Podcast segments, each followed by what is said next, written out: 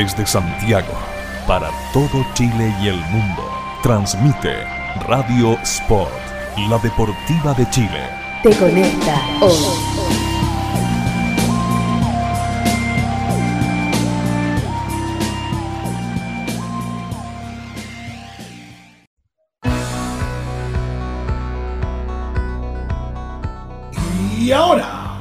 60 minutos de lo mejor del básquetbol chileno e internacional.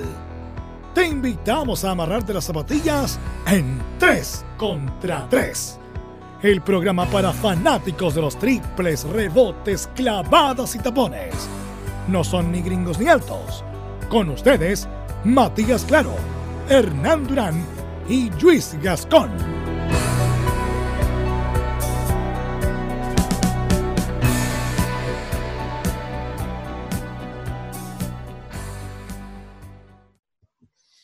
¿Cómo están amigos? Bienvenidos a un nuevo capítulo, una nueva edición de 3 contra 3. Eh, en, este, en esta ya eh, retomamos la NBA, retomamos el básquetbol todas las semanas, así que por lo tanto retomamos el programa todas las semanas. Eh, arroba 3 contra 3 Twitter, 3 contra 3 Radios por Chile en Facebook. Hernán, ¿cómo estáis? Feliz, estoy feliz, Matías, porque tenemos baloncesto por fin de la NBA de nuevo. Necesitaba ver baloncesto competitivo por los puntos, así que estoy feliz. Y sé que tú también Sí. estás muy contento. Sí, Eh, estamos ahí en la burbuja, virtualmente estamos en la burbuja viendo baloncesto del, del primerísimo primer nivel. Así que tenemos harto para, para comentar, harta, harta noticia. Vimos, vimos una buena cantidad de baloncesto estos últimos días y es lo que estamos haciendo todos los días absolutamente. cinco Llevamos partidos diarios. meses, Cinco partidos Sí. diarios. Todos los días son Llevamos- 24 de diciembre. 25 de diciembre. meses, meses esperando el baloncesto. Pues claro, e- es una buena analogía porque se están jugando en la misma Mm. cancha eh, los partidos y por ende es como uno tras el otro. Claro. Eh, es- es- son todos 25 de diciembre, Todo- absolutamente. Sí, porque son lo, que es el, el día en que hay, entiendo que es el día con más partidos en la NBA, que se juegan cinco. O sea, hay otros días que también se juegan cinco, pero, pero todos los días corridos cinco no, no había pasado. po. No, eso es rarísimo. Oye, em, bueno, tenemos harto para hablar, po. harto para hablar porque Sí. empezó, empezó la temporada de nuevo, empezaron los playoffs y eh, claramente no hay, eh, no, no, ya empezamos con algunas polémicas, con algunas molestias, tiro, con algunas, al tiro. tiro, inmediatamente, con algunos eh, problemas. A ver, no hay, habíamos quedado la semana pasada en esto de que la burbuja, eh, Lou Williams que se había arrancado y que por lo tanto iba a quedar un, tiempo más en cuarentena, eh, de los equipos que iban a empezar, que iban a debutar y qué sé yo. Empezó esto el día jueves. Ojo, nosotros estamos grabando domingo 2 de agosto. Por lo tanto, cuando ustedes escuchen este programa, ya habrán algunos partidos y habrán algunas actualizaciones, algunas contingencias que a lo mejor nosotros no vamos a nombrar y las vamos a nombrar el programa siguiente. Pero para que, para que nos disculpen si hay alguna información que no damos, es porque no, no hemos podido desarrollar bien el tema del DeLorean. Nos falta, nos falta el DeLorean para viajar al futuro todavía. Pero, pero estamos viéndolo, estamos viendo cómo solucionarlo. Eh, bueno, empezó esto el jueves 30 con Utah Jazz contra New Orleans Pelicans y los Clippers contra los Lakers. Eh, partamos hablando de algunos de los partidos más importantes, partamos hablando este día. Yo, tú sabes que yo soy fan de Utah, entonces lo vi. Eh, un partido muy entretenido, muy interesante. Eh, fue de alguna manera una especie de, de resarcimiento de Rudy Gobert. Eh, era, fue muy polémica su situación porque fue el primer jugador que se diagnosticó con coronavirus, pero además fue muy criticado por el tema de su, de su negligencia personal respecto al coronavirus. Eh, por lo tanto, para él eh, fue importante volver a, a, al... Él, a- él terminó siendo la cara de la suspensión Sí, y como la cara del problema. exacto. Que, o sea, fue como se amplificó de forma tremenda, pero él no tuvo un comportamiento para evitar eso. Es que, ¿te acuerdas cuando en la conferencia de prensa tocó los micrófonos y como que se Sí. burló? Bueno, tuvo un partido muy sólido. De hecho, la primera, los primeros puntos de este reinicio, esta burbuja, fueron de Gobert, un doble y falta que le comete Derrick Favors, ex compañero en Utah. Eh, 14 puntos y 12 rebotes de Gobert, eh, y además con tres tapones. Eh, es, curioso lo de Utah, porque si bien es cierto el jugador más, em, eh, emocionante es Donovan Mitchell, probablemente el jugador más importante de Utah es Rudy Gobert. Es un eje defensivo, es un ancla defensiva, es probablemente el pivot, el mejor pivot defensa de la liga. Eh, ha sido jugador defensivo el año, creo que dos veces, ya no me acuerdo. Eh, entonces es muy, es muy interesante. Y Utah tiene un equipo que si se dan ciertas condiciones, puede tener una, pretemporada larga, unos playoffs profundos.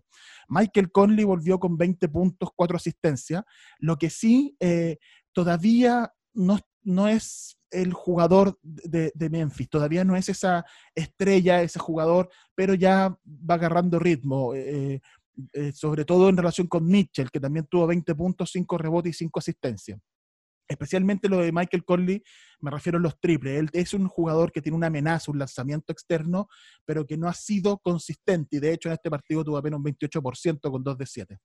De hecho, eh, él llegó frío. Cuando llegó a Utah, llegó un poco frío. No, no, no llegó como produciendo lo que se esperaba inmediato. Pero obviamente, nuevo equipo después de muchos años en Memphis. Es difícil, seguramente, el cambio, todo eso. Sí, todo eso. Bueno, Joe Ingles, que para mí es un jugador que me encanta porque encuentro que más allá de la estadística, eh, es un jugador eh, que hace todo, hace todo lo sucio, la defensa, se tira al suelo, eh, marca. A mí me gusta mucho Joe Ingles, él es muy importante en Utah. Produce bastante bien el hombre, ¿no? es como 13 puntos tremendos, pero 3 rebotes, 2 asistencias. 13 puntos, 3 rebotes, 2 asistencias, 2 robos. Bien. Llena, llena la planilla. Llena la planilla. Ahora, ¿cuál es el problema de Utah? Que se lesionó em, Bogdan Bogdanovich. Y eso para Utah es gravísimo, porque era la segunda jugador ofensivo, le daba descanso ofensivo a Donovan Mitchell, y esos números para Utah son muy complicados de repuntar. Está partiendo titular Royce O'Neill, que es un jugador eh, interesante, duro, eh, muy en la línea yo inglés, que tuvo 12 puntos y 9 rebotes, pero el, hombre que tiene que hacer ese trabajo en realidad viene desde la banca, que es Jordan Clarkson. En este primer partido tuvo 23 puntos y 5 rebotes, y es él el que tiene que darle a Utah eh, anotación. Eh, ahí está lo, más importante de Utah, que es uno de los equipos que podría ser una sorpresa en, estos playoffs, que podría llegar lejos. Por el lado es, uno de estos equipos que sin tener las superestrellas, si en Rui Gobert está ahí y Donovan Mitchell también. Eh, Donovan Mitchell también. Pero, le falta a los dos, a Mitchell le falta quizá un poquito. claro, Pero, pero, como equipo es como que, claro, le falta ese supernombre, pero como piezas particulares está bastante bien distribuido y tienen un buen baloncesto, entonces mm. le van a dar problema a cualquiera. Sí. Y en el caso de New Orleans, fíjate que uno mira la planilla de New Orleans y es muy interesante este equipo. Va a ser de aquí a dos años, va a ser un equipazo si todo se mantiene como más o menos está. Brandon Ingram. Brandon Ingram es una especie de Kevin Durant. Hay que ver si es capaz de mantener eh, el ritmo de Durant y la mentalidad de Durant, la mentalidad de, de ganar, de competir, de, no fallar en los momentos importantes. En el caso contra Utah, perdió, lanzó el último triple y entró y salió, estuvo a punto de anotarlo, eh, con el que habrían ganado el partido. Pero un jugador muy interesante y que termina contrato ahora y probablemente New Orleans le va a dar el máximo y lo va a renovar, porque se ha transformado en el eje ofensivo de New Orleans y con Sean Williamson han ido desarrollando cierta química. Además que se complementan muy bien, porque Brandon Ingram es muy alto, pero tiene muy buen manejo de balón, y Sion Williamson no es, eh, y juega afuera, por lo tanto, Brandon Ingram en un, un 3, un small forward, y Sion Williamson, sin ser tan alto, es un jugador de, debajo del poste, un hombre muy fuerte, entonces generan esos mismatch que son tan importantes en la NBA hoy día. Eh, Sion Williamson tiene la capacidad de jugar afuera, siendo un 4, Brandon Ingram tiene la capacidad de jugar adentro, siendo un 3. Mucho de eso tiene que ver con, e, es mérito de Zion Williamson, de, llegar con una mentalidad un poquito madura en vez de llegar, oye, soy el, nuevo elegido. No, dice, ya, ¿quién es el que está notando como loco? Brandon Ingram, y no le quita protagonista en protagonismo en absoluto. Y Brandon Ingram puede seguir desarrollándose. Y eso, eso la verdad que ha sido buen mérito de este muchacho. Eh, ahora, obviamente, en esta burbuja, Zion Williamson, y, lo vas a comentar de seguro, eh, él va a estar jugando pocos minutos. Ya él va a comenzar jugando pocos minutos. Estos primeros dos a tres partidos van a ser de poco minutaje. Em, así que ese es un factor, pero bien por el muchacho, que obviamente no le podría quitar tanto protagonismo jugando 15 minutos por partido, pero eh, es parte de él también que hay una, una buena, un buen ajuste con, con Ingram. Exacto. De hecho, eso que tú mencionas es así. Está jugando Sion Williamson máximo 15 minutos por partido, no Mm. más. No está jugando más, lo siguen cuidando, lo siguen protegiendo de las lesiones, lo siguen guiando, pensando en que él tuvo algunas lesiones y, es, y el físico de Sion Williamson es muy especial. O sea, los tobillos y las rodillas cargan mucho, mucho power, mucha energía. Entonces hay que cuidarlo de eso, hay que llevarlo con cuidado, mientras fortalecen eh, la estructura muscular de Sion Williamson, que en este inter- inter- intermedio de cuarentena trabajó muchísimo su cuerpo y se nota, eh, sin perder velocidad y sin perder ese toque cerca del aro. Jugó apenas 15 minutos Sion Williamson y tuvo 13 puntos, una asistencia. Eh, 15 minutos, 13 puntos, estábamos hablando de que habría tenido un partido de alrededor de 30 puntos. Eh, entonces, eh, eh, está siendo muy importante y va a ser muy importante. Y te destacaría de, a ver, New Orleans ya perdió los dos primeros partidos que jugó, está prácticamente eliminado en esta carrera por el octavo lugar para playoff. Eh, todos sabíamos que eso era muy probable que le ocurriera, estaba, era, era muy complejo que ellos clasificaran a playoff, pero están incorporados y, y- y estaban dentro del rango para llegar a la burbuja. Y la NBA feliz porque querían tener a Sean Williamson en esta. O sea, de hecho lo pusieron en el primer partido, debutando. De hecho, de hecho, parte de la razón por la que se ocupó ese margen eh, De seis partidos. de partido, de partidos fuera de, Sí. de, de playoff Era sí. por meter a los pelícanos que están, o sea, antes de ello estaba Portland, eh, San Antonio, Sacramento. Entonces ya como que estiraron el chicle lo más posible para, para que estuvieran los pelícanos, aunque, eso, aunque esos tres estaban súper apretados, eh, Sí. prácticamente con el mismo récord.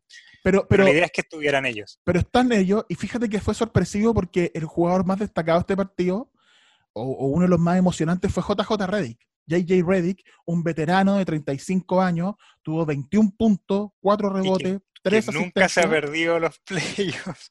No, nunca se ha perdido los playoffs y tuvo 3 de 8 en triple, que es su gran eh, aporte, su, su tiro a larga Mm. distancia.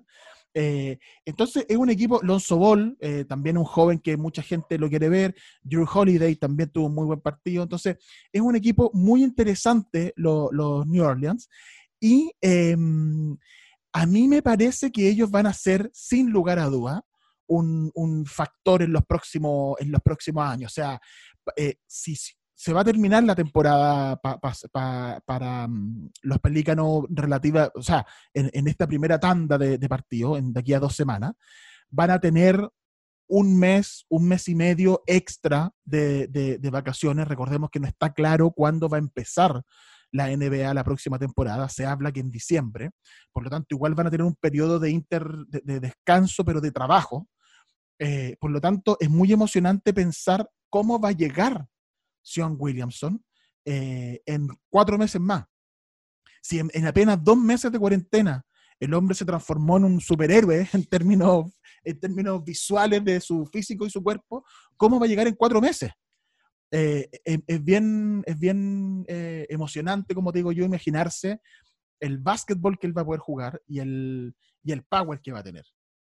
Yo creo que él no va a tener una va a tener una mucha mejor disciplina nutricional que Charles Barkley, que es como el jugador que se me ocurre cada vez que hablamos Mm. de Zion Williamson. Pues, obviamente, hay varios factores que lo pueden ligar a él. Eh, por un tema de peso, con textura, velocidad, tipo de juego. Tú podrías pensar en Charles Barkley. A mí me- no, no, no me da la impresión que este muchacho vaya a ser muy desordenado en ese aspecto. Por ende, a mí me parece que va a poder seguir como ciertas directrices, a lo mejor con el los próximos dos años va a tener quizá un, el cuerpo que vamos a ver durante 10 años, en, en los primeros Mm. 10 años, ojalá que tenga una carrera larga Zion Williamson. Y, Que las y lesiones. me el parece tema- que, que- El tema son las lesiones. Los jugadores como él, de mucha energía y de mucha fuerza, son las lesiones. no, no se puede apostar a ganador en, en ningún jugador. Obviamente estamos en un, en un deporte de riesgo, alto rendimiento, de contacto, muchas cosas pueden ocurrir, esperemos que no. Pero, pero él me, me da la impresión que sí va a tener como una, una constancia, va a ser más disciplinado que Barkley, por ejemplo. Eh, no debería ser tanto tema. Espero que no sea así y que esas rodillas puedan tener larga vida, porque de ser así, el, muchacho realmente va a ser un muy buen espectáculo, va a ser Mm. muy emocionante verlo. Mm. Y especialmente que todavía tenemos un Lebron por algunos años más, va a haber un, un buen choque de titanes ahí. Sí. Eso va a estar muy, muy Sí. simpático. eh, a mí es muy impresionante una, una, mm, un aspecto del juego Sean Williamson. Es muy, tiene un- es muy explosivo. Para el Sí. tamaño que tiene y la fuerza que tiene y el físico que tiene, es un tractor, pero con el arranque de un deportivo. O sea, eh, eh, es, un, es, un- es un- es muy rápido. O sea, cuando recibe en el, en el, en el medio rango, en el tiro de media distancia, eh, él es capaz de, además de lanzar, y que es zurdo más encima, además de lanzar, tiene la capacidad de hacer la finta, eludir al rival, y llega muy rápido, con mucha fuerza y muy explosivo, como te digo, a la canasta. Y tiene muy buen toque. Cerca del sexto tiene muy buen toque. Contra Utah habían, un par de jugadas donde le pegaron, le hicieron un foul y vale, y él logró sacar el tiro y logró anotar, eh, porque tiene muy buen toque, muy, buena, muy buenas manos, muy buenos dedos pa- pa- pa- para finiquitar. Eh, la verdad es que es un jugador, bueno, se sabía en el draft que eso que era la gran joyita del draft, pero, pero nada, fue nada fue exagerado. Realmente estamos ante un jugador que va a ser, eh, va a marcar, va a ser el jugador de su generación. Eh, va a ser el jugador de su generación y va, va a estar junto a JJ Moran, que, que ha sido, que ha sido un jugador también muy destacado por Memphis. Eh, van a ser los dos grandes estrellas de, de su, de su draft, digamos. Oye, el segundo partido, el choque de Los Ángeles, el clásico ahí de la ciudad, los Clippers contra los Lakers, lo ganaron los Lakers, lo ganaron los Lakers 103-101. Eh, la última pelota fue un triple de Paul George que lo falló. Eh, y antes de eso, LeBron había tirado un melón para arriba, tomó su propio rebote y hizo el doble. Eh, pero fue un partido engañoso, Hernán. ¿Cómo, cómo lo viste tú? Sí, también el, eh, lo que comentamos un poquito antes de empezar a, gra- a grabar, yo me quedo con la sensación de que esto todavía no es buena noticia para los Lakers. Ya, los Lakers están sin Rayon Rondo, está bien, Avery Bradley, está bien. Tuviste el reemplazo de uno, Avery Bradley, ahora tienes a J.R. Smith. Sí. Rondo no puede reemplazarlo, pero los, los Clippers estaban sin Lou Williams y sin Montrezl Harrell. Y me quedó la impresión de que los, los Clippers van a seguir siendo el equipo a vencer entre estos dos. Sigo, sigo el favorito, el sintiendo- favorito. Mm. Sí, y sí, porque sabes que vi muchas, eh, especialmente creo que fue durante el segundo cuarto, una, a veces vi muy desconectado a los Lakers. Mm. Los Clippers nunca los vi totalmente desconectados. Ya Mm. es como que sigue siendo una unidad bastante armónica. No se, no se pisan. Eh, Kawhi Leonard con Paul George. eh, está muy bien distribuida ese protagonismo. eh, además que Kawhi Leonard es muy inteligente. Y, y todavía sigo sintiendo que hay una, una leve ventaja de estos Clippers por sobre los Lakers al momento de los cubos, entiéndase, ojalá final de conferencia y Mm. podamos ver este, este duelo. Eh, obviamente, no- no- uno no puede llegar y ningunear a LeBron James porque el, el gallo es, monstruoso, pero siento que como unidad, los, los Lakers tienen una ventaja en el poste, es Mm. indiscutible. Anthony Davis probablemente es el factor más Mm. diferenciador de, de ambos equipos, Mm. es el que más se destaca. Eh, pero creo que los Clippers van a estar teniendo herramientas para jugadores que tirarle eh, a, a Anthony Davis para ralentizarlo un poco. De hecho, Mm. ah, también estuvimos hablando hace, hace unos días respecto a Joaquim Noah.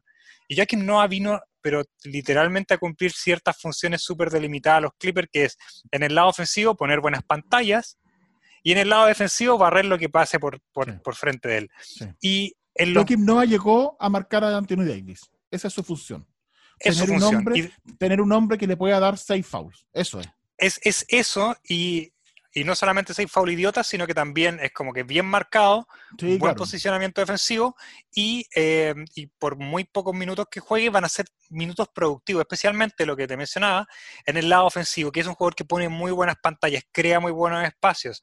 eh, se apoya mucho, por ejemplo, Kawhi Leonard y Paul George se, se ocupan mucho las pantallas que él va a poner Mm. en la punta del triple penetraciones, que cuando, genera muy buen espacio en ese medio rango en el Sí. cual es muy bueno Kawhi Leonard. Sí, sí. Entonces hay...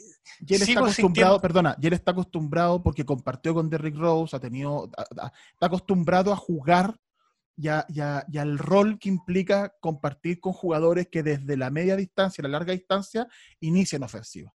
Claro, Eh, eh, él no ha estado en equipos, él no, o sea, ha estado en muchos equipos, pero sus mejores años y su, y su momento más destacado fue precisamente en esquemas ofensivos donde existía un jugador externo importante. No era, él no jugaba en los Pelicans con Anthony Davis abajo y tenía que abrirse al, al triple, digamos. Eh, eh, eh, a, eso, a eso iba, a eso me refería. claro, y que era, y que era un equipo, un esquema de, de media distancia también. Ya el- Exacto. era, un juego de media distancia. A ver, también jugó 10 minutos en ese partido, da lo mismo, pero obviamente es, es, es minutaje que es de mucha confianza. Él es un jugador que está probado en los playoffs, entonces no me cabe duda que va a tener un, un buen protagonismo. Un, va a ser un buen respaldo de Ivica Subak, Sí. eh, que, a ver, no tuvo muy buena producción en este partido, de hecho tampoco jugó tanto, jugó 15 minutos, pero el... Porque, porque Anthony Davis, la verdad que en este partido siguió siendo bastante como destacado, hizo la diferencia, pero viéndolo en una serie, la verdad que todavía siento que, a ver, los Lakers ganaron por dos puntos.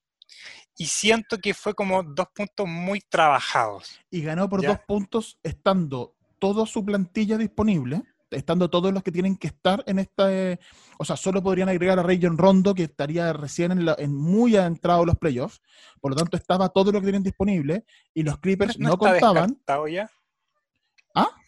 ¿No está descartado Rondo ya? Es que no? entiendo, entiendo que ten- eran seis semanas, y por lo tanto las seis semanas se cumplen eh, en las... En, no me acuerdo si era semifinales o finales de conferencia.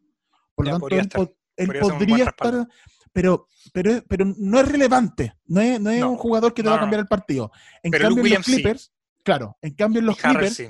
faltó Montres Harrell, un hombre que va a marcar muchos minutos en la principal marca asignada a Anthony Davis, y Lou Williams, que que es un arma ofensiva. Entonces, la verdad es que claramente, eh, que si, si tú derrotas a los Clippers por apenas dos puntos, cuando te faltan esos dos jugadores, eh, claro, es, una- es un triunfo, pero no es, un, no es, una, no es una victoria, no es un, no es un partido que, que vaya yo a creo que lo- poder- Yo creo que los analizar. Clippers salieron un poco molestos, pero durmieron bien igual. Sí, bueno, de hecho, eso, eso me parece interesante hacer algunos análisis. Te mencioné eso de Montrezl Harrell y Lou Williams. Montrezl Harrell no está claro cuándo va a volver. A él se le murió la abuela, por eso él salió de la burbuja. Eh, y Doc Rivers dijo que no iban a apurarlo para nada y que él va a volver cuando quiera. Esto es la ventaja que tienen los equipos que están muy arriba en la, en la clasificación. Es la ventaja que tienen de que están prácticamente fijos en sus posiciones. O sea, los Lakers es, prácticamente el uno de la conferencia, Milwaukee ya es el uno de la NBA, eh, Toronto es prácticamente el 2 de la, del este, y los Clippers es prácticamente el 2 del oeste. Entonces, eh, no, no es relevante eh, est- estos partidos, salvo para sacarte el óxido y para agarrar cierto ritmo, que en el caso de los Clippers es importante porque no han podido contar con su plantel completo a lo largo del año. Lesionado Paul George, lesionado eh, Kawhi Leonard, ahora que en el inicio de estos partidos no está Harrell y Lou Williams, por lo tanto estas dos semanas de entrenamiento no pudieron jugar con ellos. Eh, por lo tanto es bien importante para los Clippers tener ese ritmo. Eh, Lou Williams va a estar en cuarentena, se supone que 10 días, le debería quedar alrededor de una semana más. Y Montrezl Harrell va- Mencionamos, mencionamos qué es lo que hizo Luke Williams cuando salió, ¿o ¿no? creo que lo mencionamos en el programa pasado, pero no está de más recordarlo. Ah, pues. Una pero- visita a un, un bar nudista, una cosa poca. es, es como un restaurante nudista porque él dijo fui a comer y es mi restaurante favorito. Y yo estaba comiendo, no había fiesta, digamos. Pero bueno, era nudista igual. Eh, y eh, Montres Harrell. Eh, ahora, ¿cuál es el tema? En el caso, en- que, fíjate que a mí me, yo- es la única como expectativa, la única esperanza que yo le veo a los Lakers. En el caso de los Lakers, ellos tienen, un, tienen buen pareo para marcar a Paul George y a Kawhi Leonard. Eh, Danny Green, LeBron y Kyle Kuzma marcaron, se repartieron las marcas en estos dos hombres. Hubo un par de posesiones que LeBron eh, lo frenó a Kawhi Leonard y que Leonard tenía que frenar y, y- y sacar la pelota. Eh, Me gustó Kuzma- mucho eso. Sí, y, y la verdad es que a mí me sorprendió, o sea, LeBron marcando muy, muy bien a, a Leonard. Kuzma hizo un gran esfuerzo defensivo, un compromiso ofensivo, y lo más importante es que no, le- no lo desgastó en ofensiva. Jugó más de 30 minutos, pero tuvo 16 puntos y 7 rebotes. Kuzma fue el factor que permitió que los Lakers ganaran, porque Anthony Davis hace 34, LeBron apenas hace 16 puntos, ese otro factor. Eh, no puede LeBron James, si quieren derrotar a los Clippers, si quieren derrotar a Milwaukee, no puede hacer menos de 25 puntos y 10 rebotes y 10, o sea, tiene que promediar un triple doble, pero con 20 puntos o más. Anthony Davis tiene que hacer 30 y tanto, y tienen que aparecer los jugadores de reparto. Y en este partido ocurrió, salvo lo de LeBron, ocurrió todo eso. Kuzma, 16 puntos, 7 rebotes, pero lo más importante eh, fue cierta mm, consistencia, cierta presencia ofensiva. Eh, por ejemplo, en materia de triples tuvo 4 de 7. Y eso es muy importante para los Lakers, porque necesitan abrir la cancha tanto cuando penetra LeBron como para cuando juega Anthony Davis. Y el factor que yo te destacaría fue John Waiters. John Waiters tuvo 11 puntos en 5 de 10 de cancha, tuvo apenas eh, uno de 6 de triple, pero lo más importante de Waiters es que fue capaz de anotar solo. No Sí. fueron puntos que vinieron de una descarga, de una asistencia. Él jugó Fue- uno contra uno y penetraba. Y eso a los Lakers les estaba faltando, un playmaker. Sí, y fue, fue un, un jugador, fue muy Dion Waiters de la buena temporada que tuvo en Miami. Exacto. Fue ese Dion Waiters, Exacto. que obviamente en este equipo está como súper controlado. Recordamos que tuvo un- como algunos temas de indisciplina en, en su último paso por, de hecho en esta temporada, al comienzo de esta temporada, eh, es- es que suena como que empezó hace tanto tiempo ya, que de hecho empezó ya hace mucho tiempo, pero tuvo algunos problemas de- disciplinarios en, en Miami. No es ese Dion Waiters el que está jugando ahora con los Lakers, claramente aquel jugador que obviamente no puede venir a, a hacer payasadas con LeBron, Anthony Davis, Sí. Ryan Rondo y Danny Green, que son, eh, da- salvo Anthony Davis, todos son campeones de la NBA, eh, y, y Frank Vogel, un, un entrenador bastante, bastante capacitado. El, el- este, este muchacho entró con la actitud correcta, haciendo la jugada inteligente correcta. Sí. Él es un jugador también de media distancia, puede tener un triple, pero también eh, eh, tiene las herramientas para atacar la canasta. sí. Lo estuvo haciendo y no era como, a ver, si, si a ver, de J.R. Smith yo espero desorden, aunque, aunque anote. De Dion Waiters yo no aceptaría desorden. Ya, es que no sé si se entiende, es como que uno ya Sí. tiene una reputación, pero tú sabes que va a producir y va a estar ahí. Sí. Listo, es J.R. Smith. Pero Dion Waiters, eh, si Dion se Waiters- desordena, se sale del juego. Yo, no, espérate, y, y hay una cuestión que tiene que ver con los años. J.R. Smith ya es campeón, ya tiene su año, Es, ya, es un campeón. ya sacó una pistola celebrando. John Waiters eh, tiene que firmar un contrato, todavía no tiene, todavía está, tiene que asegurar su futuro, digamos. Sí, Eh, y, y si se lo farrea es por responsabilidad de él. Entonces, desde esa perspectiva, su llegada a los Lakers es, tiene varios factores. Uno, la posibilidad de llegar, de ser campeón y de tener una, una, una una presentación en playoff muy importante, pero además siendo relevante. Es un equipo que puede salir campeón necesitando a Dion Waiters, necesitando lo- el aporte de Dion Waiters. Y eso para él puede implicar que a final de año, a final del próximo año, firmar un contrato de 3, 4, 5 años de muchos millones de dólares y asegurarse. Eh, él se está jugando en el fondo su carrera en esta pasada. Eh, y desde esa perspectiva, que, que de hecho es lo que te quería comentar, o sea, los Lakers tienen a LeBron y Anthony Davis como probablemente los mejores, el, el mejor dúo de la NBA, el- la mejor dupla de la NBA, eh, pero necesitan, igualmente ellos necesitan que Danny Green tenga 10, 12 puntos, hizo 6 puntos, pero lo más problemático es que hizo apenas 2 de 6 de triple. Él va a tomar 6 tiros de triple más o menos por partido, va a ser él va a lanzar solo 6 triples, pero tiene que echar 4. Y, Sí. y- y tuvo apenas un 33%. Le ha costado mucho el triple a Danny Green, no lo ha podido encontrar en los Lakers y él tiene que aparecer. Caldwell Pope, lo mismo, 6 puntos apenas, eh, tuvo 8 tiros de cancha. Él necesita hacer, si tiene 8 tiros de cancha, tiene que hacer 10 puntos. Kuzma estuvo muy bien, con un 50% de cancha, con 16 puntos y con muy buen porcentaje de triple. Caruso tuvo 7 puntos, que no es su trabajo, entonces son aportes recibidos. Y de ahí viene este trío de jugadores que están como eh, recuperándose, que es Waiters, Howard y J.R. Smith. Y Howard tuvo apenas un punto, Smith no tuvo ninguno, y Dion Waiters que estuvo muy bien. Estos jugadores que hemos mencionado, estos de reparto, tienen que aportar. Eh, o sea, cada, en cada partido, tres de ellos tienen que hacer más de 10 puntos y el resto tiene que hacer 5 y con eso los Lakers van a poder ganar a los Clippers. De lo contrario, no lo van a lograr. No van a poder. Eh, a mí, a mí me gusta mucho, al final, está bien, a veces se, suele, está como siendo un poco el rey de los memes, Alex Caruso, pero sabes que es un muchacho que produce muy bien, es un muchacho bien inteligente, defensivamente se logra imponer. Hizo una jugada eh, muy buena al final del partido, una pelota que recupera. Sí, y, eso es por leer bien la ofensiva mm. del contrario. Mm. O sea, esa fue una total, una total anticipación. Mm olvido, estaban tratando de, desde dentro, fue un ataque, una canasta, no me acuerdo quién penetró, y trató de sacar al triple y eso ya lo tenía leído Caruso. Eh, y, el muchacho produce bastante bien en general, aunque sus números nunca son muy explosivos, igual, 7 minutos, 7 puntos, 4 rebotes, a lo mejor en los 27 minutos que jugó suena poco, pero la verdad que él siempre tiene una influencia importante en el lado defensivo y además se complementa muy bien con LeBron. Abre bien la cancha. Y juega, y obviamente entiende cuál es su posición en el equipo y juega, distribuye muy bien. Tenéis puro monstruo alrededor. O sea, incluso cuando está Dwight Howard, también alimenta a Dwight Howard. Mira, Pero eh, eh, el, muchacho hay, hay, un dato que me interesa. Mm. Eh, el, partido lo gana la banca. En el más menos, Kuzma tiene más 12 Caruso tiene más 9 y Walters tiene más 17. LeBron y, Anthony Davis tienen menos 4 y menos 3. Danny Green tiene menos 17.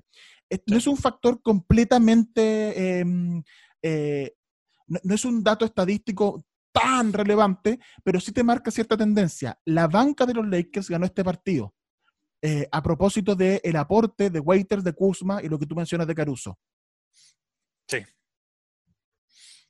y versus los Clippers, que Leonard tuvo más 16, que Paul George, bueno, estuvo en cero, que Reggie Jackson tuvo más 9 y que la banca no logró aportar. Y eso es porque en la banca debería haber estado Lou Williams y Montres Harrell, que habrían anotado y habrían sido importantes y no estuvieron. Entonces. Sí, eh, por ejemplo, en la banca, el que estuvo bajito eh, fue Landry Shamet. Él es un jugador que en general también lo tienen como de, de, de buenas armas de, lejos, lanzó cinco triples, hecho cero. y esa es una de, las cosas que se esperan. O sea, de hecho, varias jugadas, no es que hagan jugadas para él, pero él sí puede crearse su espacio, dado que, dado que los Clippers pueden colapsar la zona, porque tienes a Kawhi Leonard que juega como media distancia, queda abierto Shamet no anduvo echando. O sea, de cinco tiros, cero triples, que es como una de sus tareas. Dale uno y ya tienen ventaja de un punto en el partido. Entonces, hubo, hubo algunos de esos, de esos temas y, que lo, ah, y volvemos al análisis inicial.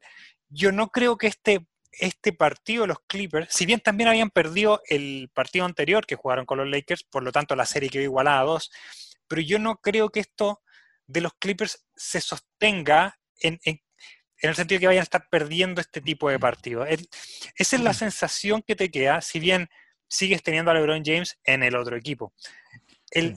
así que, no sé, me quedo con, esa sensación todavía de que los Lakers no son totalmente el número uno, o sea, son el número uno del oeste, pero, no, pero, de ahí a que tengan una ventaja irremontable respecto a los Clippers, no, no me lo compro todavía. De hecho, a mí, eh, después de ver este partido, la única, la yo le doy la única posibilidad que le doy a los Lakers de, poder derrotar a los Clippers es el factor LeBron James y Anthony Davis, que, que para el, el, pareo defensivo de los Clippers está mejor preparado para marcar a LeBron, porque tienen a Paul George, porque tienen a Kawhi Leonard, porque tienen a Marcus Morris, eh, porque tienen a Patrick Beverly.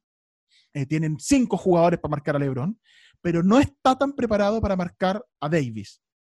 Harrell eh, podría ser el mejor defensa, pero Harrell tiene un mismatch de altura con Anthony Davis, que es importante. Es más pequeño que Anthony Davis, es más lento que Anthony Davis, y por lo tanto de ahí se entiende esta adición de Joaquim Noah, que lo comentamos antes.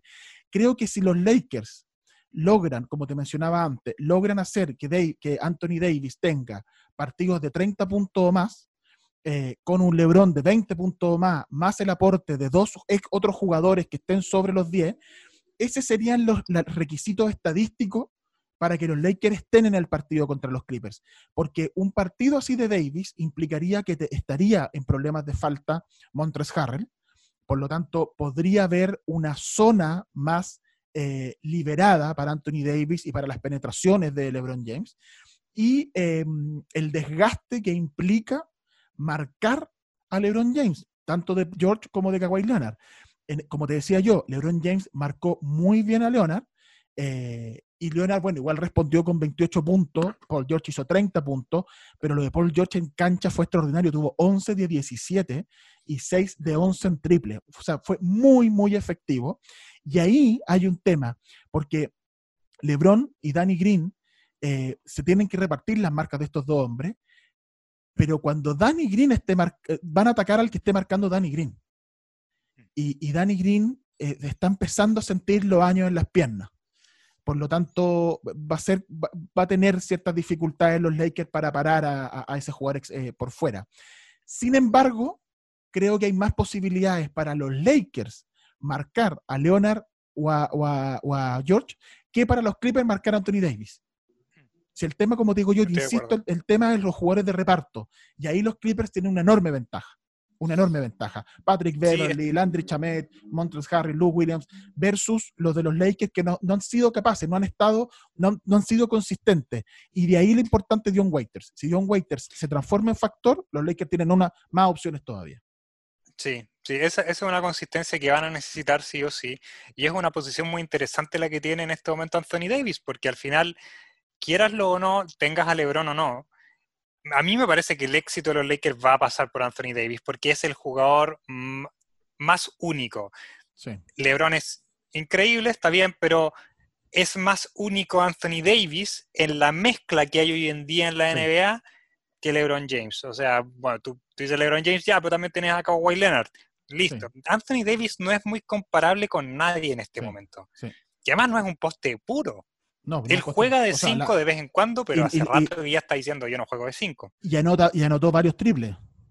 Claro. Y, anota varios triples en movimiento. O sea, no, es, no es tampoco un pivot, por, ejemplo, Brook López, que también anota triple, pero que necesita estar como estático, bien ubicado. Él le movieron una pelota, estaba afuera y anotó el triple muy cómodo. Eh, por, eso, por eso digo yo, o sea, el, el, único jugador que realmente es inmarcable por los demás es Anthony Davis. Mm. Eh, los Clippers tienen hombre, bueno, y probablemente ante tu compu, eh, ellos, eh, entre Davis y ante tu compu están los únicos dos inmarcables, con la diferencia que Anthony Davis, me parece, tiene mejor juego exterior que, que ante tu compu, tiene más tiros de media distancia, más tiros de larga distancia, y, quizá ahí le saca un cachito de ventaja, creo yo. pero, pero, pero son los dos jugadores más inmarcables de la liga. Son los eh, más únicos. Los más únicos. Entonces, desde esa perspectiva, claro, es lo que te he dicho yo todo este rato. O sea, me parece que Leonard con LeBron se pueden cancelar mutuamente. Eh, te queda el factor, supongamos, Paul George. Bueno, los Lakers le van a tirar Danny Green, Kyle Kuzma, eh, le van a tirar marcas, lo van a golpear, ya, van a intentar ahí bajarlo. Pero ¿cómo marca los Clippers a Anthony Davis? es fundamental Harrell. Y si Harrell se mete en problemas de falta, te va a empezar a generar un, problema. Ese es, ese es el camino de los Lakers para derrotar a los Clippers. Porque en combo a combo los Clippers lo, van a ganar. Los, Clippers lo, derrotan. eso, fue el, eso fue el día jueves. El día viernes eh, se jugaron, ya el día viernes empezaron a jugar más partidos, se jugaron seis, el día, el día jueves fueron dos. El día viernes 31 de julio se jugaron seis. Orlando derrotó a Brooklyn, Portland derrotó a, Memphis con un partidazo de la dupla McCollum, McCollum y Lillard, 33 puntos y 29 puntos respectivamente. Phoenix, con un enorme partido de, de Ayton, 24 puntos, 12 rebotes, derrota a Washington. Sacramento cae, eh, San Antonio con 27 puntos de, de Damon Rosa, de, perdón, de DeRozan, 27 puntos y 10 asistencias, derrota a los Kings. Y eh, hubo dos partidos que destacaron sobre el resto. El primero fue Boston-Milwaukee, que enfrenta a la otra potencial final de conferencia. Eh, Milwaukee, los Clippers y los Lakers probable son la final de conferencia del oeste. Eh, Milwaukee es uno de los finalistas y el otro está entre, a mi juicio, entre Boston y Toronto. Eh, Filadelfia creo que no, no, no, le va a alcanzar. Entonces vimos un partido de, calidad de final de conferencia entre Milwaukee y Boston. Y eh, lo de Milwaukee fue, a ver, el partido fue 119-112. y, y, se ve, y se ve muy apretado, pero la verdad es que fue todo Milwaukee todo el rato. O sea, eh, muy entrado el segundo cuarto tenía una ventaja de casi 15 puntos. Eh, y solo Boston se, acercó porque Milwaukee relajó. Porque Milwaukee se tranquilizó, porque empezó a, a bajar un poquito la defensa. Y ahí se involucró Boston, y ahí Boston logró acortar la distancia. Llegó a tener un par de momentos ventaja. Su mayor ventaja fue de un punto, o sea, nunca se logró despegar. Eh, y luego rápidamente Milwaukee lo dio vuelta. Hay algunas polémicas que las vamos a comentar en este partido.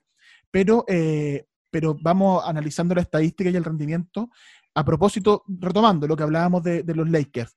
Este equipo de Milwaukee tiene lo que los Lakers necesitan. Tiene jugadores de reparto que están permanentes, que son muy consistentes. Ante tu compu hace 36 puntos, 15 rebotes, 7 asistencias.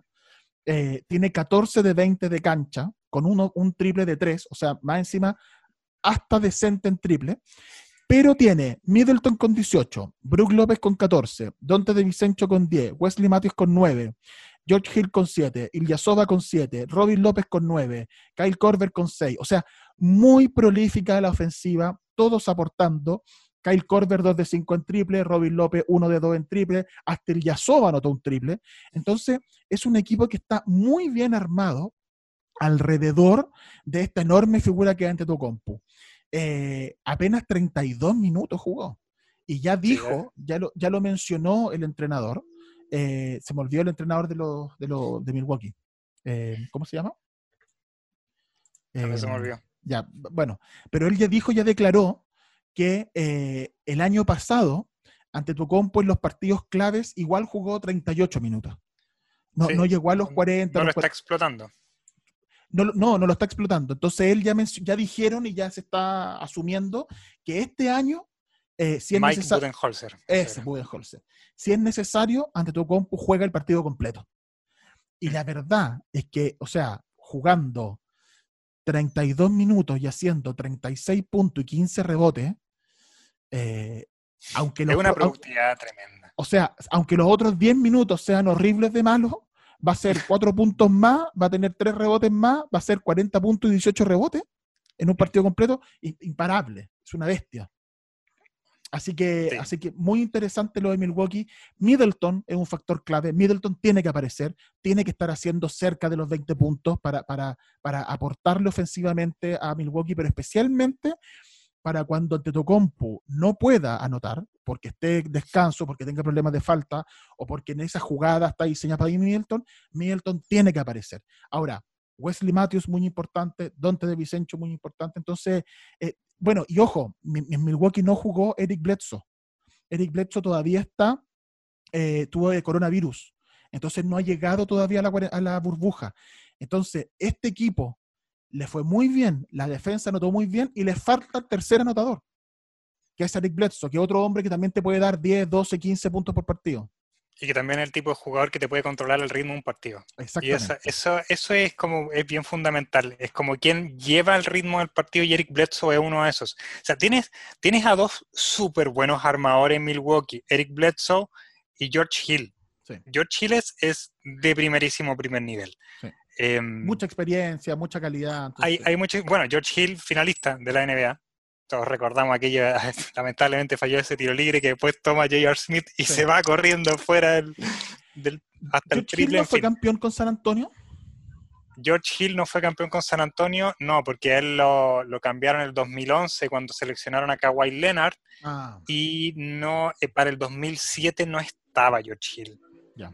Em, sí, a ver, estoy mirando acá. Sí, no, no, no fue campeón, no fue campeón, exactamente. Tuvo, fue seleccionado por San Antonio, no fue campeón. sí, No, pero tiene mucha experiencia. San Antonio, Indiana, Utah, Cleveland, estado en muchos equipos, todos los equipos en que ha estado son competitivos. Eh, eh, a mí, me, a, a mí me, a- fíjate que yo el año pasado encontraba que Milwaukee le faltaba el peso para la chaucha, eh, le faltaba ese, ese condimento extra y el crecimiento Eh, ante tu compu, que es la es chaucha para el peso. la chaucha, pa- es la chaucha para el peso, eso, perdona. Gracias por la corrección. Pero este año Antetokounmpo creció en su juego.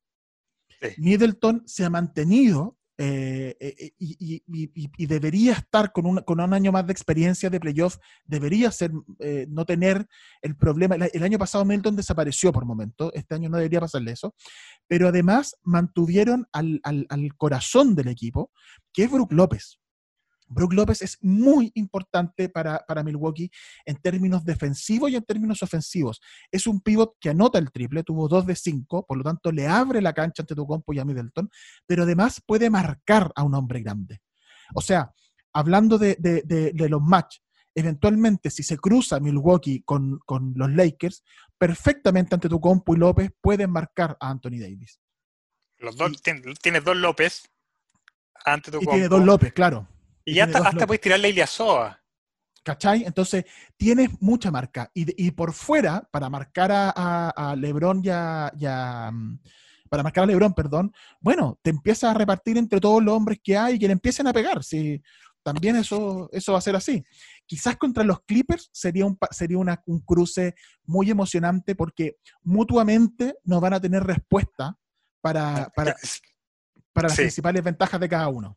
Eso es una muy buena observación. O sea, claro, no sé si tienes la presencia perimetral para Kawhi Leonard por George y no sé si tienes la presencia interna en el otro lado para cuando llegue a toda máquina ante tu compo. Así Y, que, pa- y, y para el movimiento de pelotas de que Brook López, para las penetraciones de Bledsoe, de Middleton. Entonces, eh, sería una final muy interesante. Y fíjate que ahí, en ese caso, eh, va a depender, bueno, es que los Clippers, el, el- factor de los Clippers de la, def- de la banca es tan increíble. Es- Yo, no- yo, o sea, salvo los Golden State de los primeros títulos, eh, donde estaba Harrison Barnes, ni siquiera los, los, los, los Du- los- los Golden State de Durant, sino que el- los primeros Golden State, 2015. 2015, que tenían una banca muy, muy profunda. Eh, es, es la única comparación que se me ocurre. No hay otro equipo eh, tan candidato al título y potencialmente un, un- un potencial campeón que tenga ese nivel de talento repartido en, en- en tantos jugadores. Eh, es, bien, es bien importante eso en los Clippers. Bueno, eh, ah, hay un rumor bien fuerte en la prensa gringa de que Antetokounmpo Cuéntalo. va a ser el MVP, de que eso está prácticamente cerrado, eh, porque es además el que más ha jugado. O sea, eh, No- nosotros no votamos, pero si votásemos, yo votaría por Antetokounmpo. ah, yo pensé que iba a dar por Derrick Rose. Ah, qué bueno saber o que sea, yo- cambiado. sí, Derrick Rose. Ah, no, no, eh, pero ya quedó grabado. Ya quedó grabado y eso es importante. Ya. Editen, editen, corten esto. Sí, Antetokounmpo, pero esa no es la sorpresa. La sorpresa es que estaría siendo un muy fuerte candidato a defensa del año. También, también. Y son re pocos jugadores que han logrado esa, esa marca en el mismo año. Creo que es Jordan y Hakim. Jordan y Hakim. Nuestro Eh, señor Michael Jordan y Nuestro Hakim señor Michael. Jordan y su, su y seamos sinceros, eh, su principal, su principal Ah, profeta, el Juan. Bautista de Michael Jordan, que es Hakim. O sea, es el u- era el uno del draft de Jordan y salió campeón cuando Jordan no estuvo. Eh, es Pedro, digamos. Absolutamente. Sí. Oye, eh, es un momento, no, pues, un momento eh, religioso. ¿no? Eclesiástico. Sí. Oye, pero en el caso de, de Milwaukee, ese sería el rumor, la posibilidad de que Antetokounmpo sea incluso defensa del año. Y no es nada de descabellado porque Milwaukee es uno de los equipos con mejor defensa en términos estadísticos en la NBA, pero además Antetokounmpo es muy importante en ese aspecto. Entonces sería un premio justo, digamos, merecido. Sí, totalmente merecido. Y de hecho, tiene tal influencia ante Tocumpo que llegó a suscitar un comentario de parte de Marcus Smart del, del partido que estábamos mencionando, el Celtics contra Milwaukee. Ya estaba en problema de falta, habían entrado al partido eh, casi al final. Hubo una, cinco, entre tenía comillas, cinco, uno más y se tenía cinco y hubo una, entre comillas, falta de Antetokounmpo eh, que fue revisada. Eh, no me acuerdo si pidió Milwaukee la revisión, pero fue revisada y se revirtió el cobro. Y luego Marcus Smart dice, oye, el cambio lo, lo reversaron para mantener Antetokounmpo en cancha. Sí. Eso significa 15 mil dólares para el muchacho. Así que inmediato 12 millones de pesos menos en su cuenta bancaria eh, por haber dicho eso. Eso es, o sea, al final estás cuestionando la labor del, del referato, de- del cuerpo referil, y, y eso es prácticamente una multa automática en la NBA.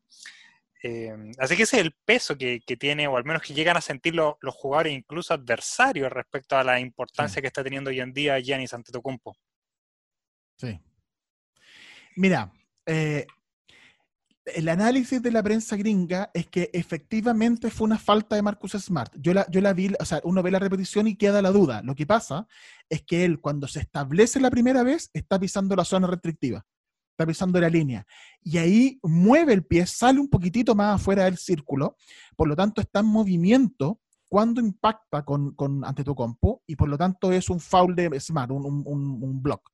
Eh, por, por, lo tanto, la prensa gringa ha considerado que eh, estuvo bien cambiada al cobro. Sin embargo, sin embargo, a mí me parece que lo que hace Marcus Smart es muy inteligente, sí. porque eh, pone presión. Pone presión, pone presión y, se mete en la cabeza ante Tocompo, y se mete en la cabeza de los entrenadores, de los referees, de que, de que tú no puedes, oye, la próxima vez que haya un cobro, este lo van a dudar. Entonces, es muy interesante. Ahora, más importante en ese caso, en Boston, que, que, que lo de Marcus Smart, es que Jason Tatum aparezca. Tuvo 2 de 18 en todo el partido, apenas 5 puntos en 32, en 32 minutos para el jugador más importante en ofensiva. El resto del equipo estuvo. 17 Hayward, 13 puntos de Daniel Tays, muy interesante el pivot, 22 puntos Jalen Brown, 16 puntos Kemba Walker, 14 Wanamaker, 23 Marcus Smart, todos estuvieron pero no estuvo eh, Jason Tatum. Y él es clave, él es muy importante, apenas un 11% de cancha. Si, quiere Boston ser competitivo contra Milwaukee e intentar dar la sorpresa, no puede Jason Tatum tener un partido como este, eh, porque, les va a pasar esto, que todos van a ir perdiendo todo el partido, se van a lograr meter, pero Milwaukee va a apretar el acelerador de nuevo y lo va a ganar. Eh, así, así de claro, ¿no? Así es. El otro partido que fue interesante fue Houston-Dallas, eh, más que nada por el marcador, 153-149. 39 puntos de Porzingis con 16 rebotes, 28 puntos, 13 rebotes, 10 asistencias, un robo, un tapón para Luka Doncic, 31 puntos Trey Burke eh, con 6 rebotes en el, en, oh, perdón, con 6 asistencias en Dallas. Y en Houston, eh, 49 puntos James Harden con 9 rebotes, 8 asistencias, 3 robos y 3 tapones. Y 31 puntos, 11 rebotes y 8 asistencias Russell Westbrook. ¿Qué es lo que tiene este partido interesante, además de la inmensa cantidad de puntos anotados? Eh, por Houston no jugó Eric Gordon, que es un, es un jugador muy importante para, para, para Houston, pero eh, pudimos ver por primera vez esta micro small ball basketball, micro basketball, micro ball, ni siquiera es small ball. Eh, PJ Tucker y Robert Covington jugaron abajo. Robert Covington está, de hecho, en la estadística oficial, está listado como pivot, como centro, sí. y él es un 3, un 2. Eh, o sea, eh, para mí es un 2. o sea, por eso digo yo. un 3 y es como es el centro. Es, Exactamente. Ya, no, no, hace sentido. PJ Tucker a veces juega esa posición también. Y a ver, si bien está bien, gana, eh, gana Houston, o sea, 70% de efectividad de James Harden, la verdad que igual es raro. Ya, es igual raro. es raro. Es raro si bien sí. tuvo un, si bien un 3 de 9 de triples, pero o sea, significa que todo, todos los demás eh, fue, fue prácticamente 13-17 de, de, de, doble, de ahí para hacia la canasta. E igual es raro. No, sí. no, es muy esperable este nivel de, de, productividad.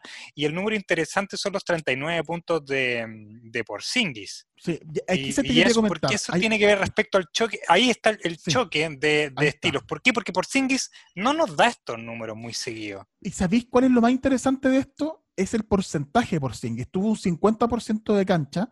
A ver, hay otro factor. 55 rebotes para Dallas y 43 rebotes para Houston. O sea, eh, una, una, ventaja importante en ese apartado para, para Dallas, que es precisamente por este micro basketball, micro small ball de Houston.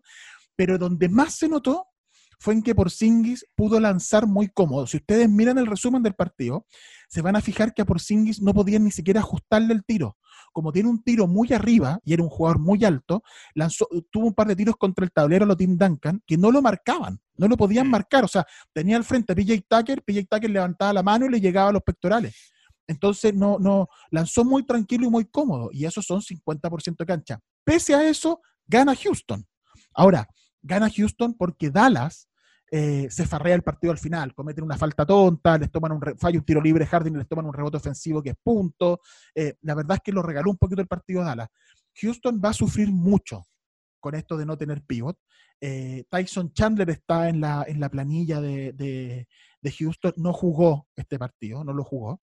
No, no me acuerdo si estará lesionado o qué, pero es el único pivot que tienen. Y la verdad, veo muy complicado que Houston, o sea, en los cruces de, de- de, mm, potenciales playoffs, eh, Houston, se va Lakers a mí no.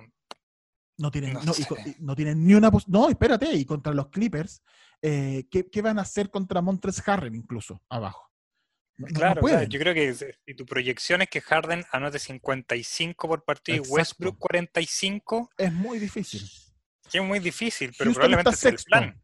Houston está sexto y estaría jugando contra Denver. ¿Cómo va a marcar a Jokic? Imposible. A mí me encantaría, a mí me encantaría una serie contra Oklahoma City. De verdad que ya por una cuestión de morbo, Houston, Chris. Paul contra sí me encantaría. Bueno, están empatados en, en partido y están muy cerquita de Utah. Tendría que Utah caer en un sexto lugar y ambos subir al cuarto y quinto. No, no, no es, no es impensable. no es tan imposible. No, no es tan imposible.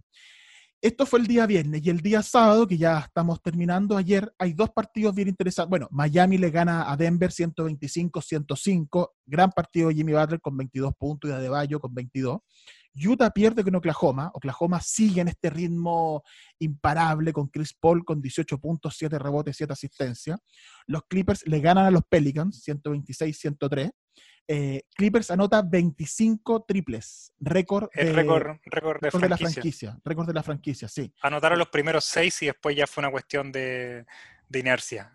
Lanzaban y entraban. Sí, anotaron, anotaron 25 triples en, en, eh, todo lo. O sea, no hubo en ningún momento estuvo involucrado en el partido. eh, eh, ¿Cómo se llama? Eh, los Pelicans. Eh, pero los partidos más interesantes, por así llamarlo, de esta, de esta, del día de ayer, recuerden, estamos grabando el día domingo, eh, 2 de agosto, eh, fue el partido de Indiana-Filadelfia y Los Ángeles-Toronto. ¿Por qué Indiana-Filadelfia, Hernán? ¿Qué pasó con Indiana y Filadelfia? Bueno, a, ver, Filadelfia está como estrenando alineación. Eh, recordemos que movieron a Ben Simmons a, jugar de 4, sacaron al Horford, lo ponen a la banca, Ben Simmons de 4 y Shake Milton toma la función de armador. Esto es algo que no hemos visto todavía. Este, Se vio un poquito, obviamente, en la, entre comillas, pretemporada, los partidos amistosos de, de la burbuja. Pero ya finalizando el primer cuarto hubo una, un intercambio de opiniones baloncelística entre Joel Embiid y Shake Milton, que es como Mm. que el, el que está entrando a este grupo, eh, no al equipo en sí, pero entrando a la, li- a la alineación titular, y la verdad que fue como bastante eh, virulento, se podría decir. Sí, No, y sobre todo que Milton lo encaró. Milton reaccionó ante el reto de Embiid. Claro, o sea, no, no es como que, ah, pasivo, ah, si tú eres la superestrella, no, es como que, oye, onda, ¿qué pasa? Y, y esto, la verdad que, obviamente que la, la- lo que salta a la luz es, bueno, se van a llevar bien, porque está recién empezando este experimento, Sí. y tienes poco margen de error, pero la verdad que Filadelfia ha estado un poquito al debe en, en su consistencia. Tienen un monstruo como es Joel Embiid, tienen un muy buen jugador como es Ben Simmons, pero no han podido que ser e- en este- en este-. Eh, sí, pero en esta, en este, si uno mira los, la- eh, solo lo estadístico, pareciera ser que algo le funcionó. Porque Embiid tuvo 41-21. Sí, sí, eh, fue un partidazo. Sí, Sí, con qui- 15-23 de cancha. Y Ben Simmons tuvo 19 puntos y 13 rebotes. Y tuvo Ellos producen.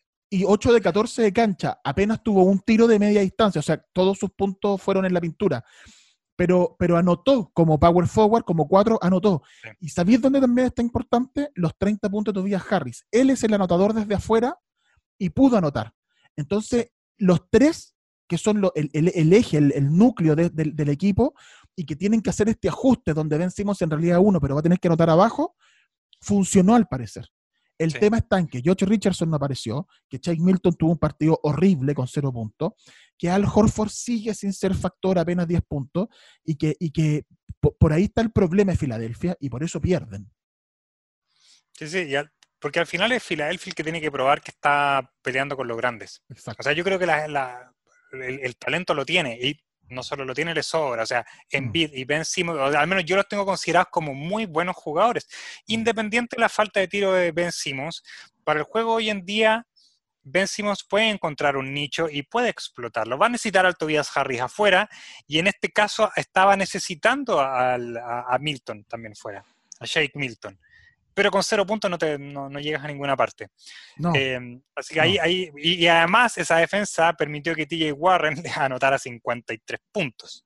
y que Oladipo, que estaba volviendo, le anotara 15 con 6 de 14 de cancha. eh, Claro. que Aaron Holiday anotara 15. Entonces, el juego exterior de, de Indiana también fue factor, también logró anotar.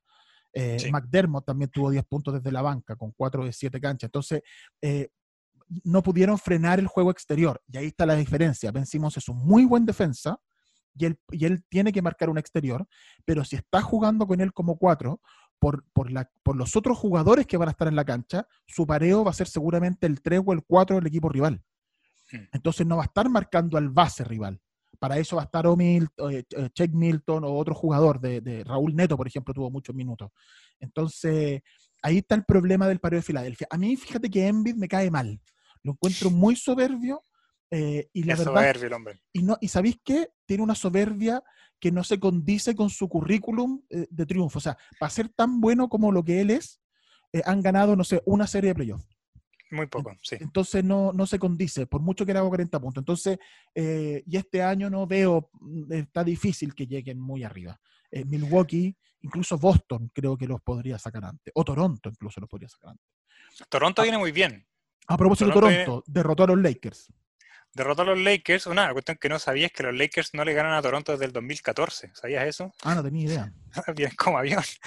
Eh, obviamente, entre medio, los Lakers estuvieron dando jugo un, un buen porcentaje de esos años hasta, hasta LeBron, pero incluso con LeBron, estos últimos dos años, los Raptors han podido estar eh, victoriosos ahí. vi, el, el- vi parte del, del partido de, de ayer. La verdad que, eh, a ver, el partido obviamente fue con una, partieron como 10-0 el, el partido.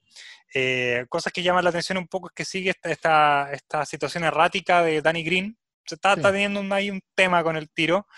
Eh, y, y como equipo, se el, um, eh, Pascal Siakam, o sea, es, es un jugador que no solo ha desarrollado muy bien su herramienta ofensiva, defensiva, lo que quiera, sino que también lo que es importante es que sabe posicionarse y es muy inteligente Sí. en cuándo lanzar, Sí. cuándo pasar.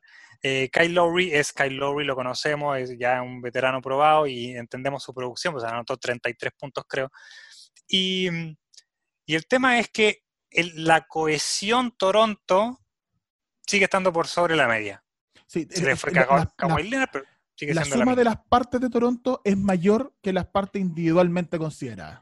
Es, es como, más o menos, sí, sí, y es como lo que hablamos un poco con, con Milwaukee, si bien Milwaukee tiene esta superestrella, Sí, Toronto tiene todo lo demás también, sí. y con una muy buena estrella que sería, que Pascal sería Pascal Siakam. Que está en desarrollo todavía, si ese es el tema. Si este Eh, sí. mismo equipo tuviera, si, si- si nosotros aceleráramos el desarrollo de Pascal Siakam dos años y mantenemos y que Sol no envejezca esos dos años, digamos, Claro. eh, se- sería muy parecido a Milwaukee. Un jugador estrella distinto, alto, rápido, eh, muy más liviano que Antetokounmpo quizás, pero en esa misma línea, con jugadores de reparto muy importantes y con mucho talento también en, en- en- en la banca. Sí. Eh, Terrence Davis no tuvo un muy buen partido, pero Terrence Davis, Norman Powell y Vaca viene desde la banca. Entonces, es bien interesante. Y lo que mencionabas tú, 33 puntos Lowry, 14 rebotes, 6 asistencias. Van Vliet, 13 puntos, 5 rebotes, 11 asistencias. Margasol, 8 y 7. On- eh, Anuboni, 23-4. Anunobi, perdón, 23-4. Entonces, Sí. muy interesante. Ahora, el factor, como, como lo mencionaste al principio, como equipo, eh, Toronto anotó 41,7 de cancha, 41,2 de triple. Los Lakers como equipo, 35 de cancha y 25 de triple. Ahí estuvo la diferencia. Ahora, para los Lakers, yo creo que se notó que ellos estaban relajados. Eh, le ganamos a los Clippers, relajamos la máquina. LeBron tuvo 20 y 10.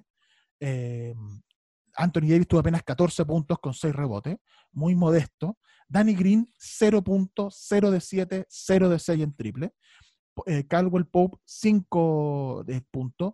Kuzma vuelve a tener un buen partido con 16 puntos. Caruso con 11 puntos. Dion Waiters con 12. Esos tres, y hay que agregar a Caldwell Pope y a Danny Green, es lo que te decía yo. Estos, esos cinco jugadores tienen que anotar cerca de la decena. Eh, eh, Kuzma lo está haciendo, Caruso está aportando, John Waiter está aportando, falta el factor Danny Green y el factor Caldwell Pop. Eso lo necesitan los Lakers si quiere, si quiere ser campeón. Sí, eso es lo que le va a dar consistencia, porque obviamente todas las demás herramientas están igual, un poquito, entre comillas, bajo la producción de Anthony Davis, pero también contra un equipo que tiene altura también. Tienes a Marc Gasol, tienes a, Pascal, Siakam, tienen Ibaka. Eh, tienes a Ibaka, o sea, tienes, tienes hombres que tirarles encima. Y a Anthony Davis. Y, además con un LeBron James con, bueno, 20 puntos, entre comillas, modesto para LeBron, pero 20 puntos igual no dejan de ser. Eh, pero sí, el, factor Toronto y el cómo sigue, cómo bien cohesionado este equipo, cómo distribuye la pelota, la verdad que eh, eh, llama mucho la atención. Ellos, ellos claramente tienen esta motivación de que no a ver, la motivación de Toronto es tratar de decir, no fue Kawhi Leonard el que salió campeón el año pasado. Exacto. fue Toronto. exacto. Fueron los Toronto Raptors los campeones del año pasado. No fue Kawhi Leonard. Y a mí me parece que están haciendo una muy buena tarea para dejar en claro eso. Sí. sí. Partido interesante que viene, ya estamos en la hora para despedirnos. Hoy día domingo, como recordamos, estamos grabando el domingo, usted lo está escuchando esto el martes o el miércoles. Eh, o en muchas semanas más, Milwaukee Houston juega hoy domingo. Eh, Dallas Phoenix juegan también, partido interesante. Portland Boston, entretenido partido. Eh, recordemos que, ah, bueno, y ya más adelante empiezan a, haber otro, otro, otros partidos entretenidos, por supuesto. Por ejemplo, el martes juega, a ver, ¿quién tenemos el martes? Miami, Boston. Un partido entretenido porque están ambos ahí peleando posición en, la, en, la conferencia. Sí, no hablamos mucho de Miami, pero a mí me gusta mucho ver a Miami. Hace como quiero ver baloncesto, yo quiero ver a Miami. me gusta, me gusta. Hay, como hay un poquito de baloncesto vieja escuela ahí. no, no es una sola una cuestión de solamente vamos a andar de triple. A mí me gusta eso. El jueves 6 de agosto, por ejemplo, juegan los Lakers contra Houston, juega Portland contra Denver, interesante. Eh, viernes 7 que tenemos Boston-Toronto, ahí un partido importante porque va a ser un, preámbulo, un prólogo de lo que, de lo que podría venir en, en playoff. Eh, Utah-Denver el día, el día sábado 8 de agosto.